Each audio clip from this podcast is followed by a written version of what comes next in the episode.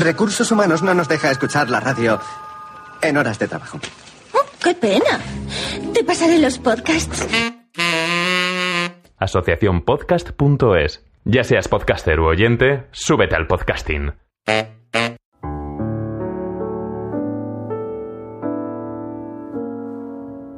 Para los de Motorola, para los de Sony Ericsson, para los de HTC, para los mágicos, para los héroes, para los soñadores, para los legendarios, para los que les gustan los tatuajes, para los que quieren ser el primer nexo, para los que tienen un deseo, para los que tienen un Android, para los que no, para los que les gusta la fotografía, para los que usan Twitter, para los que se agobian con la seguridad informática, para los que buscan opinión, para los que toman cervecita en el paddock, para los que tienen un bonsai, para los que escuchan la guardilla, para los que escuchan gravina, para los frikis, para los pijos, para los que tenemos pelazo, para John Locke, para los que se encuentran perdidos, para ti, para todos, Droidcast, el podcast sobre Android y mucho más.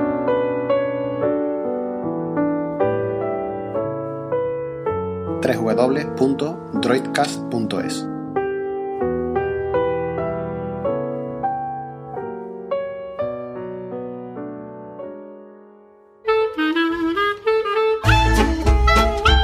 Ya que no escribo, hablo.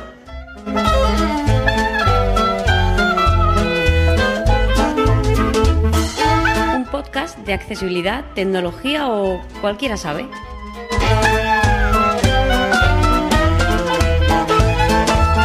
www.jmortiz.es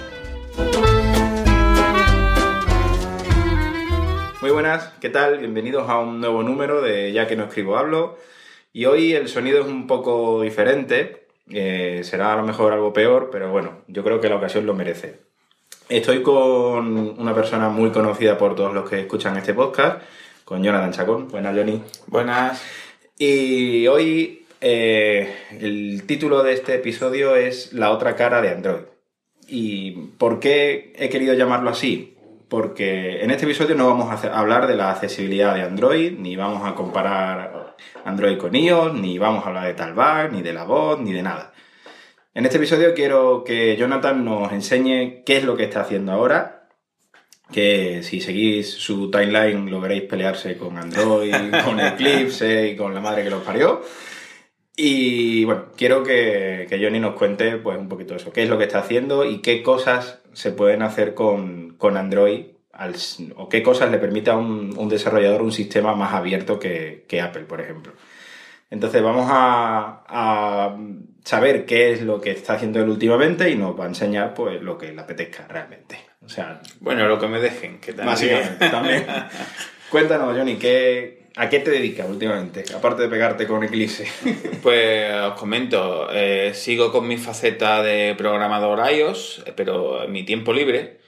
Y digamos que lo que me trae el dinero para el pan de casa es mi trabajo como investigador tecnológico en Tecnosite, en el departamento de I+D. Y actualmente estoy trabajando como investigador desarrollador para dispositivos móviles y plataformas domóticas. Y una de las vías de investigación más importantes que tenemos ahora es el uso del contexto, que ahora lo explicaré un poquito más en detalle, para aportar una experiencia de usuario más enriquecedora y más accesible. Con cuidado esa palabra de accesible. No accesibilidad para ciegos, accesibilidad para sordos, sino accesible de hacer el contenido más comprensible, más cómodo para el usuario, sea cual sea su perfil de discapacidad. Y para eso utilizamos principalmente sensores, cambios en caliente de la interfaz, cambios en caliente de la, del flujo de operación de la aplicación. Y por suerte por desgracia, eh, iOS es bastante restrictiva, con lo que en teoría se puede hacer con una aplicación y luego ser publicada en la App Store. Eh, Apple es bastante restrictiva en el uso de sensores, en el uso de, cambios en la experiencia de usuario, incluso, por ejemplo, en cambiar el comportamiento de los botones físicos del dispositivo. Y en Android, siempre y cuando no metas cosas raras en tu código, Google lo pasa para adelante y te deja hacer casi cualquier cosa. Otra cosa son las limitaciones de Android a la hora de hacer las cosas que nosotros queremos ni más de. Que bueno, que en teoría los que me sigan en Twitter ya me habrán leído acordarme de los parientes vivos o no de la documentación de Android. porque es una verdadera pesadilla para un desarrollador. Eh, he conseguido hacer cosas que en teoría la documentación dice que no. Te pones en contacto con gente de Google de, oye, ¿esto se puede hacer? No, pero si lo he hecho. Pues no se puede hacer, pero lo he hecho. Pues no se puede hacer. Y así se, nos quedamos. Y bueno, en- entre los proyectos que ya he realizado y que tranquilidad para los que nos estén escuchando no se han abandonado, sino que somos pocos en I+D y tenemos muy poco tiempo, está Smart Twitter, que es un cliente de Twitter que muchos de vosotros lo habréis descargado y os solicito amablemente que dejéis reseñas positivas porque si no los jefes no nos dejan más, más tiempo para trabajar en mejorarlo. Hombre, es una aplicación que tiene bastantes descargas, ¿eh? Sí, sí, eh, la verdad es que la acogida ha sido bastante positiva. Hay muchas cosas por ampliar, pero la principal característica de Smart Twitter es que utiliza los sensores de ruido, de brillo y, de, y del giroscopio para adaptar la interfaz a, a la necesidad del usuario. Por ejemplo, eh, si hay poca luz ambiental, la, la pantalla se aclara. Si hay demasiada luz, se oscurece. Incluso si hay aún demasiada luz, cambia de contraste de blanco sobre negro a negro sobre blanco. E incluso hemos metido un modo que queremos mejorar, que es eh, un compañero de I+D lo llama modo Walkman, que es una lectura simplificada de tu timeline, que es, te muestra un tweet, te lo verbaliza si quieres, y pasa automáticamente, pasados 5 o 10 segundos, al siguiente tweet. Es ideal, por ejemplo, cuando vas en el coche, lo pones en el salpicadero, pues te lo va leyendo, lo vas viendo de un vistazo. Y en Smart Twitter, pues eh, hemos tenido mucho feedback de los usuarios, ha, ha salido muy bien acogida y demás. Tenemos muchas expectativas de meter más cosas. A principios de, fe- de febrero, un compañero y yo, que digamos somos los padres desarrolladores, junto con un tercer compañero de I+D de la criatura, pues vamos a dedicar unas cuantas horas a meter más novedades y algunas características que han solicitado los usuarios. Pero ahora mismo estoy con un proyecto que recientemente hemos ganado un concurso para Reino Unido de hacer un asistente eh, tecnológico para personas con discapacidad cognitiva. Se llama VirtuAssist. Y consiste en utilizar un dispositivo móvil junto o independientemente de una Google Glass, la gafas esta que ha comercializado Google que eh, proporciona una experiencia de realidad aumentada más interactiva. Pues bueno, yo estoy desarrollando la parte móvil solo con dispositivo, que lo gracioso y divertido es que de un grupo de tres personas, la única ciega es la que se encarga de la parte de visión artificial. un poco irónico, pero bueno. Bueno, Y, y nada, eh, es una aplicación muy interesante. muy- a mí me gusta mucho el proyecto. Y si queréis os lo enseño por encima lo que hace más prácticamente. pues sí. 19 y 30. Área para desbloquear. Inicio. Esto es un Galaxy Nexus bastante modificado. Lleva un Android 4.3 y como podéis escuchar la voz de Jorge, de Vocaloid. Y bueno, eso es otra historia. Pantalla de inicio 3. Es que la voz de Speak... Sí, la voz de Pi es, es complicado de entender. Dejémoslo así. 19. Firefox. Cámara. Carpeta. Buscar. Búsqueda. Teléfono. Contacto. Aplicaciones. Vamos a buscar la aplicación. Eh, temporalmente se llama Ascent, eh, en futuro se llamará Virtual Assist. La arrancamos. Accent. Accent logo. Por favor, seleccione una opción. Tenemos varias opciones en el menú principal. Botón identificar una máquina. Identificar una máquina, que podemos identificar una máquina de vending, como una máquina de chucherías, Coca-Cola, cajero automático, eh, expendedor de billetes y demás, siempre y cuando sea compatible con el sistema que estamos creando. El sistema consta de dos partes. Una página web donde un editor, la página web es poco accesible ya que su principal misión es la de dibujar o identificar los controles de una máquina. Tú, por ejemplo, haces fotos a un cajero automático, Mm.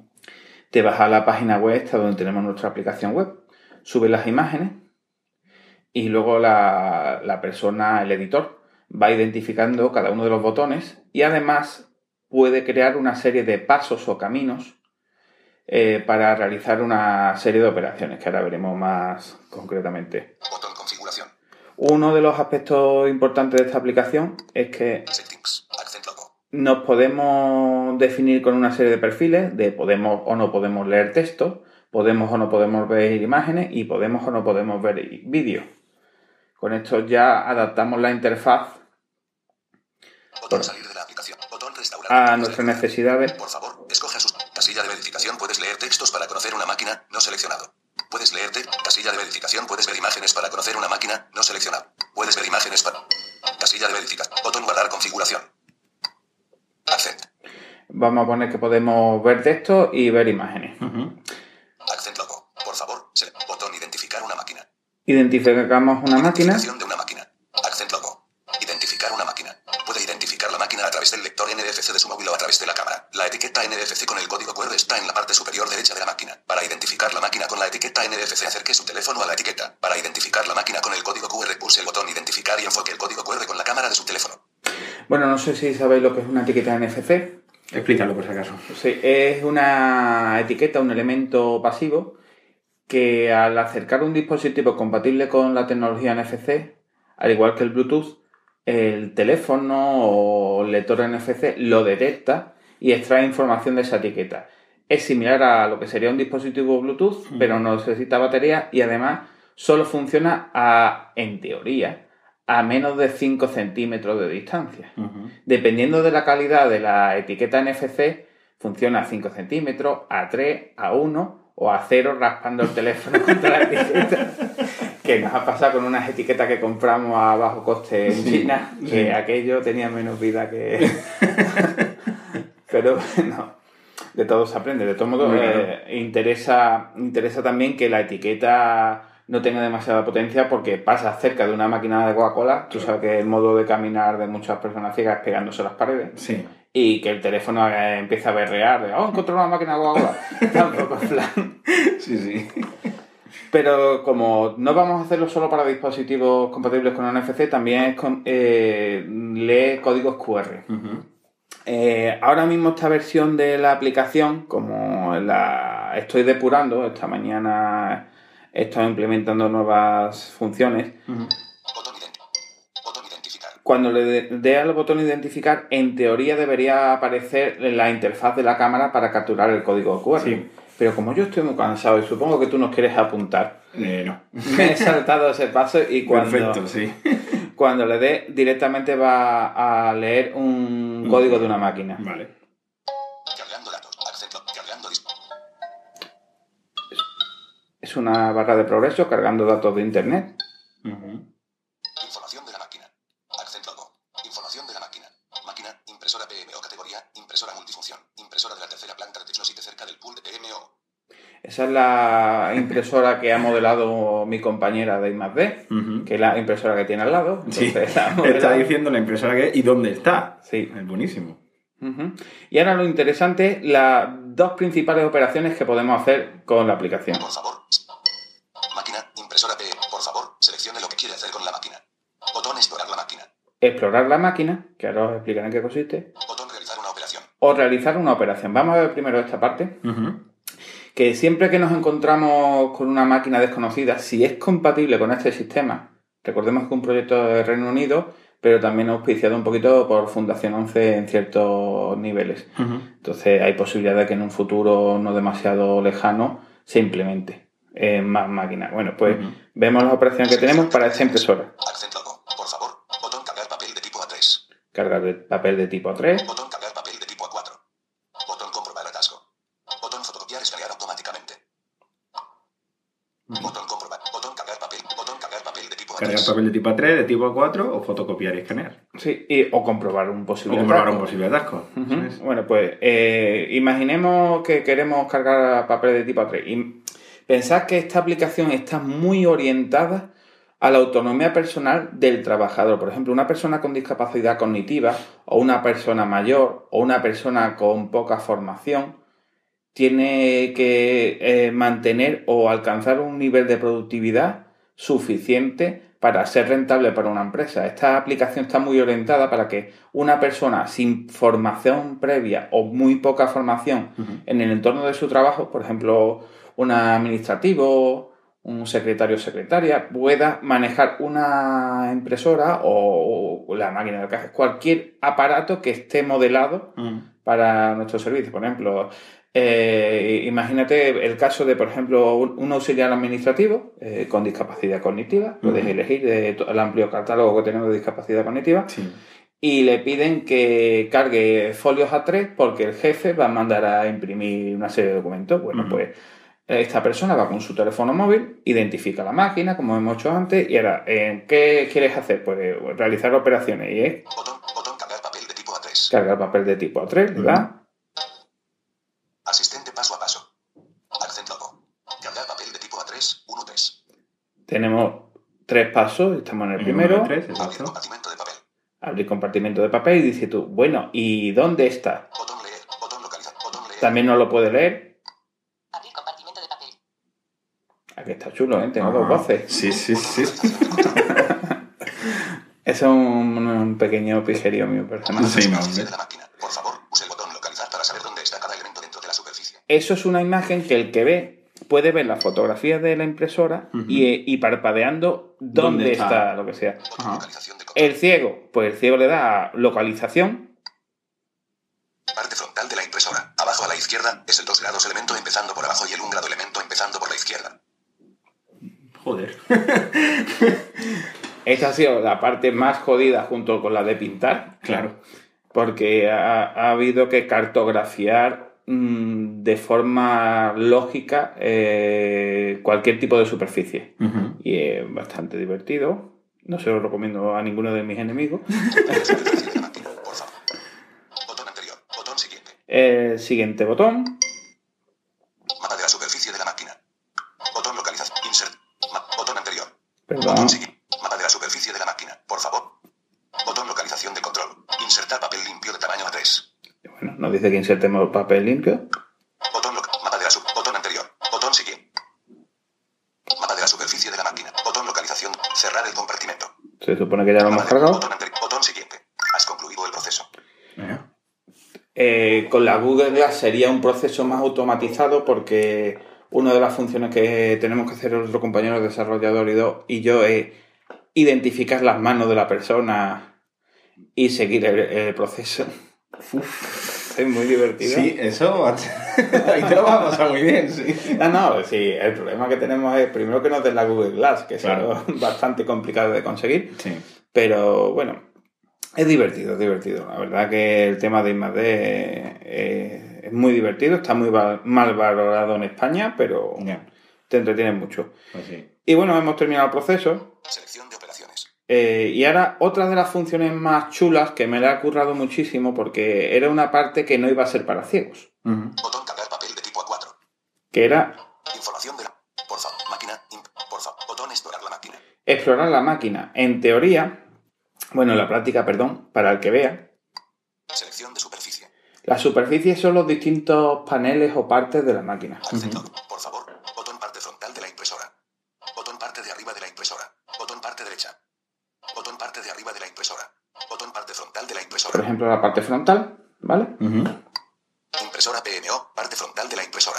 Que aquí lo que nos sale es una Foto, imagen, claro. sí, de una foto, y cuando la persona toca uno de los controles, le dice qué control es y para qué vale.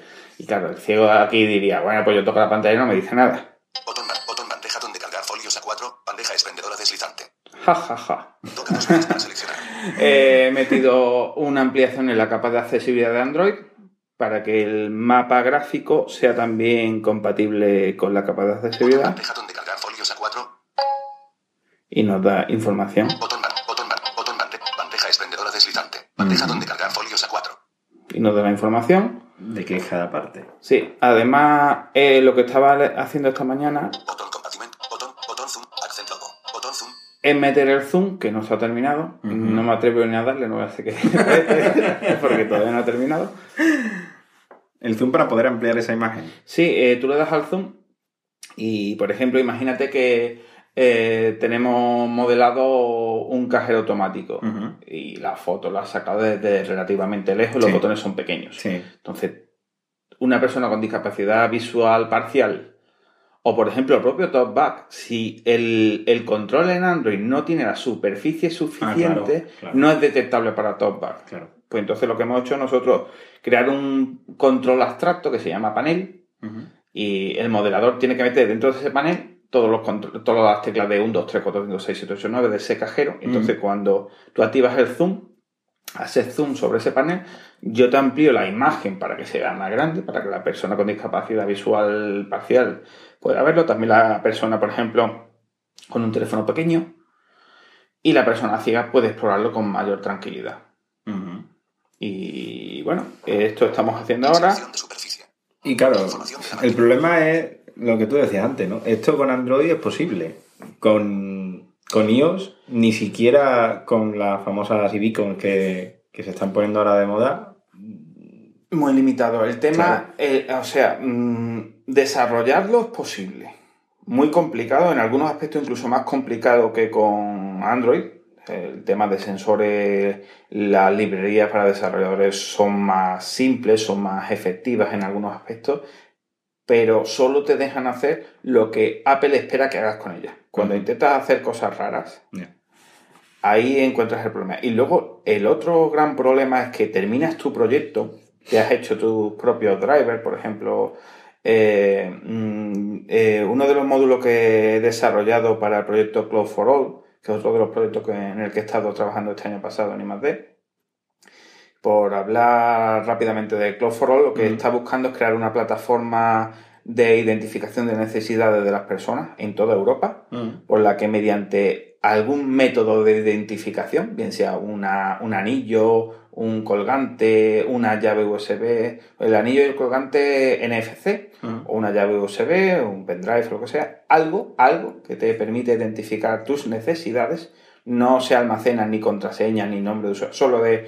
soy una persona que necesita un lector de pantalla, un alto contraste y demás. Bueno, pues yo me, en el, el objetivo utópico que queremos, bueno, utópico en el papel, eh, Mm. se está trabajando para que no sea tanto utópico, es yo me acerco a una máquina con un sistema operativo compatible con la plataforma Cloud for All, me acerco, me identifico, identifico mis necesidades, bien sea un cajero automático, una máquina de expendedora, el ordenador de una biblioteca o de un colegio y automáticamente carga el lector de pantalla si es lo que yo necesito o magnificación de pantalla si es lo que necesita la persona. Lo- la- las herramientas de accesibilidad que se necesiten.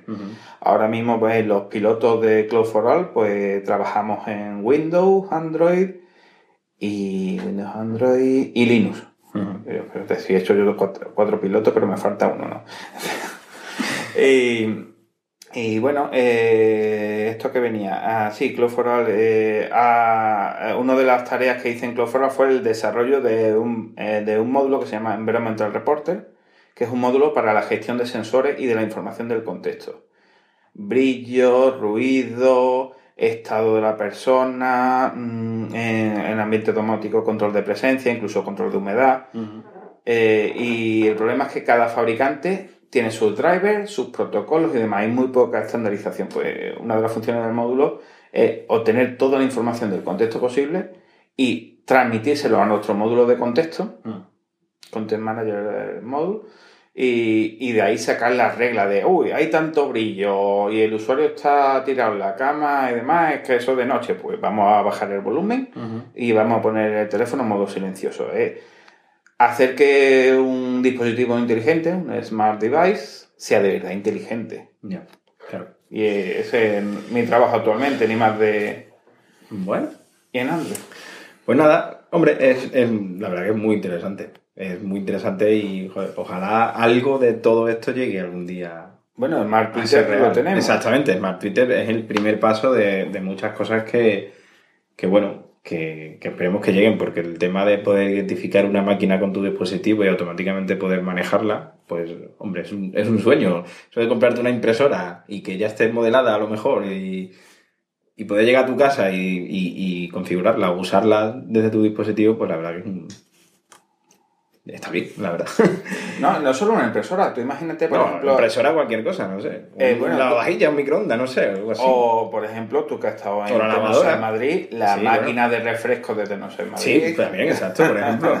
Por ejemplo, que un poco sí, lotería. Sí, sí, sí. O la lavadora, tío. La que ya Sí, sí. encontrar una lavadora con, con ruedecica que, que suene es complicado. O sea Sí, que... sí, bastante. Ahora con eh, los interfaces táctiles Claro. Está bastante complicado. Hombre, el tema de la Google Glass viene bien. eh, no sé si se podrá hacer, pero eh, mi idea es, aunque en teoría en el, el proyecto no entran ciegos, Mm. en el proyecto de Reino Unido, pero estando un desarrollador ciego yo lo voy a meter, porque si no a ver cómo hago yo las pruebas. Obviamente. Lo que quiero hacer es, por ejemplo, cuando sepa qué control quieres tocar, pues mediante una notificación acústica del típico de pi, pi, pi, pi, pi, pi, que te acerca, te acerca, que te quemas, Mm. Pues un poco guiarte, por ejemplo, para estas interfaces táctiles de las cocinas vitrocerámicas o de inducción, Sí, pues es una forma de intentar localizar ese control. pues sí. Pues sí. El problema es el tema de Google Glass y todo esto periférico. Recordemos Claro, que todos estos cacharros no son baratos, claro. Y bueno, un poquito ese concepto de impuesto de discapacidad del que ya mucho hablamos, pero No son baratos y además todavía no están disponibles para, para nadie, casi, nada más que para algunas empresas que Google decide, supongo. No sé exactamente cómo es la política, porque tú no puedes ir y comprarte unas actualmente. hay forma. Pero son 1.900 dólares. Ya, claro. Bueno, la forma es si tiene los 1900 dólares. ya personalmente me esperaré. Sí, yo ahora mismo no tengo mucha, no tengo mucha, muchas ganas de, de gastarme eso. Pues nada, eh, muchas gracias Johnny Nada, un placer. por, haberme, por habernos contado todo lo que estás haciendo y bueno, ya entendemos un poco más por qué te estás peleando a las 6 de la mañana con el señor Eclipse y con todo lo que le rodea. Sí, sí. Y bueno, pues nada, espero que os haya parecido interesante este episodio y bueno, cualquier cosa, pues eh, el Twitter, el ¿cuál es tu, tu Twitter? Mi cuenta de Twitter es arroba Jonathan Chacón, todo junto, eh, y con TH, J-O-N-A-T-H-A-N, C-H-A-C-O-N. También lo podéis encontrar en su blog, que es programaraciegas.net, ¿es? Sí, se me ha olvidado. net, Punto net. net, programaraciegas.net. Y nada, y bueno, cualquier cosa, pues a él o a mí, con eh, mi Twitter es arroba eh, JM Ortiz Silva o en los comentarios de, de este blog. Pues nada, hasta la próxima y muchas gracias.